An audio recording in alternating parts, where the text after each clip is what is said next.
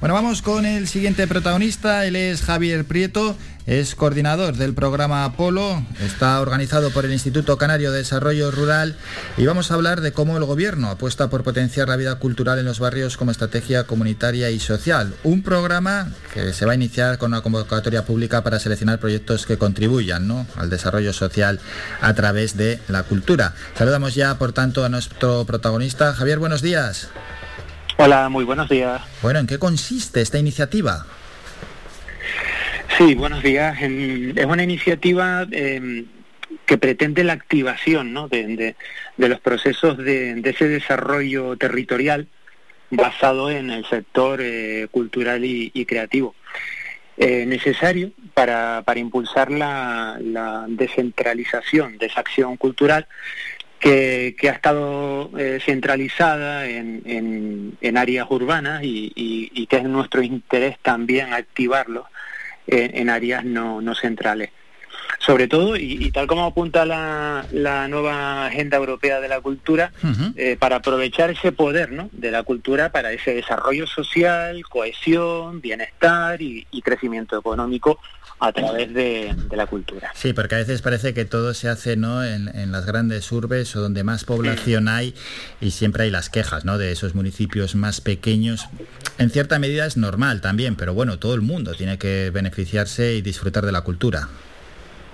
Por eso es interesante esta iniciativa eh, a través del, del programa de Pueblo Canario eh, de la Cultura, em, con, como bien dices, con ese apoyo a, proyectos y actividades culturales celebrados en, en esos barrios, mm, mm, en esos municipios de, toda Canarias, pero también en, en, esos barrios donde a través de la actividad cultural se potencia la participación eh, activa ¿no? de, de, los vecinos y de las vecinas y, de los colectivos que dan esa vida cultural a los barrios. Hmm. Bueno, y a través del programa Polo, ¿a quién se va a intentar involucrar?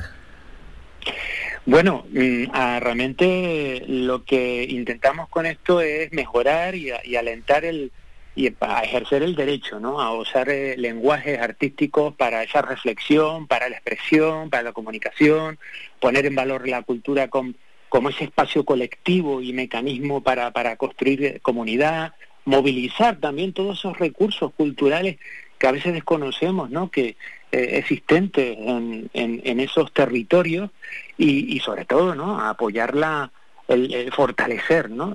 el ecosistema cultural y creativo y, en su incremento, ¿no? como con esa capacidad de innovación. Muy importante eh, en estos momentos de, que estamos viviendo eh, con el COVID-19, eh, que, también se desarrollen apostando por la cultura segura, claro. por una cultura presencial, pero evidentemente también contemplando el ámbito de lo digital y la aplicación de las herramientas y más de más y en, esas propuestas que nos hagan que nos hagan eh, llegar y como y como decías realmente eh, eh, estamos interesados en recibir proyectos de, creativos profesionales empresas asociaciones culturales es una es una convocatoria pública abierta, en ese sentido a todos los agentes culturales y, creativos con una figura jurídica, evidentemente. ¿Y dentro de las propuestas se van a valorar mejor unas que otras?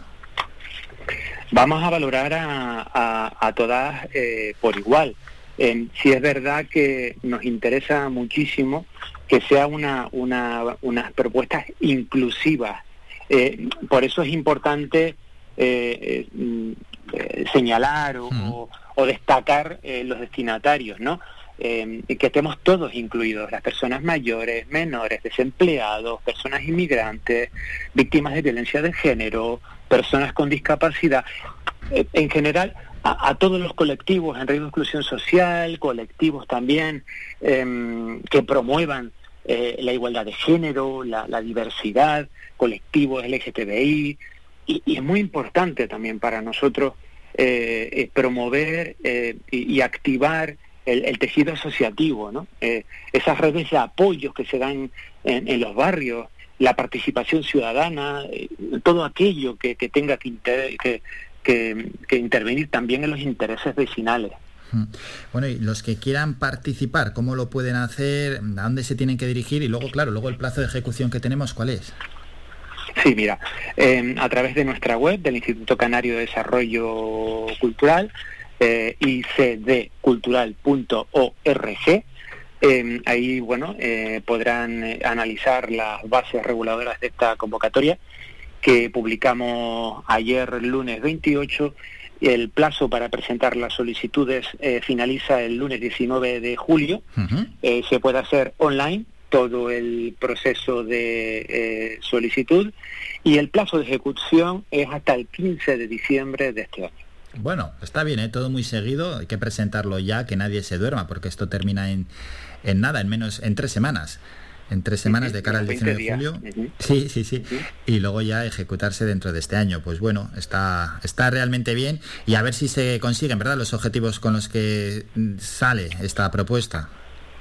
Efectivamente, eso pretendemos y, para eso em, eh, estamos aquí para ayudarles a todas las consultas, a todas las dudas que tengan. Eh, les atenderemos en las dos sedes del Instituto Canario de Desarrollo Cultural. Nuestra web está en nuestros teléfonos y nuestros email. Y muy importante para nosotros también, mm, desde nuestro cambio de denominación el año pasado, eh, de Canarias Cultura en Red a Instituto Canario de Desarrollo Cultural, que va mucho más allá de ese cambio de nomenclatura y con unos, con unos y unas líneas estratégicas muy bien definidas en la cohesión social, en el, en el desarrollo económico, en el valor social y comunitario, y todo a través de esa correa de transmisión que es la, la cultura. Bueno, pues ese cambio de nomenclatura, ¿a, ¿a, qué atendió el cambio de nomenclatura, Javier? Bueno, atendió a una profunda transformación estructural. Hay que recordar que veníamos de, una empresa del año 2005 hasta el año pasado que se llamaba Canarias Cultura en Red. Y, en, y en esa profunda transformación estructural, como te decía, eh, pues es nuestro interés dar un mayor impulso ¿no? a la política cultural, hacerla mucho más accesible a la ciudadanía. Y bueno, pues con unas nuevas fórmulas de trabajo que pivotaban sobre esos tres ejes que te decía, desarrollo social y comunitario, derecho a la cultura y esa aportación al desarrollo económico y bueno, conformando esa nueva filosofía de gestión que, creemos que se identifica mejor eh, eh, Instituto Canario de Desarrollo Cultural con esa modificación y como esa herramienta pública que debemos ser eh, una empresa pública. Qué bueno, pues Javier Prieto nos lo ha contado, es el coordinador del programa Polo Canario de Desarrollo Cultural y Creativo, esta iniciativa que comienza con esta convocatoria pública. Javier, gracias por estos minutos, que pase un gran día. Muchísimas gracias, gracias a todos.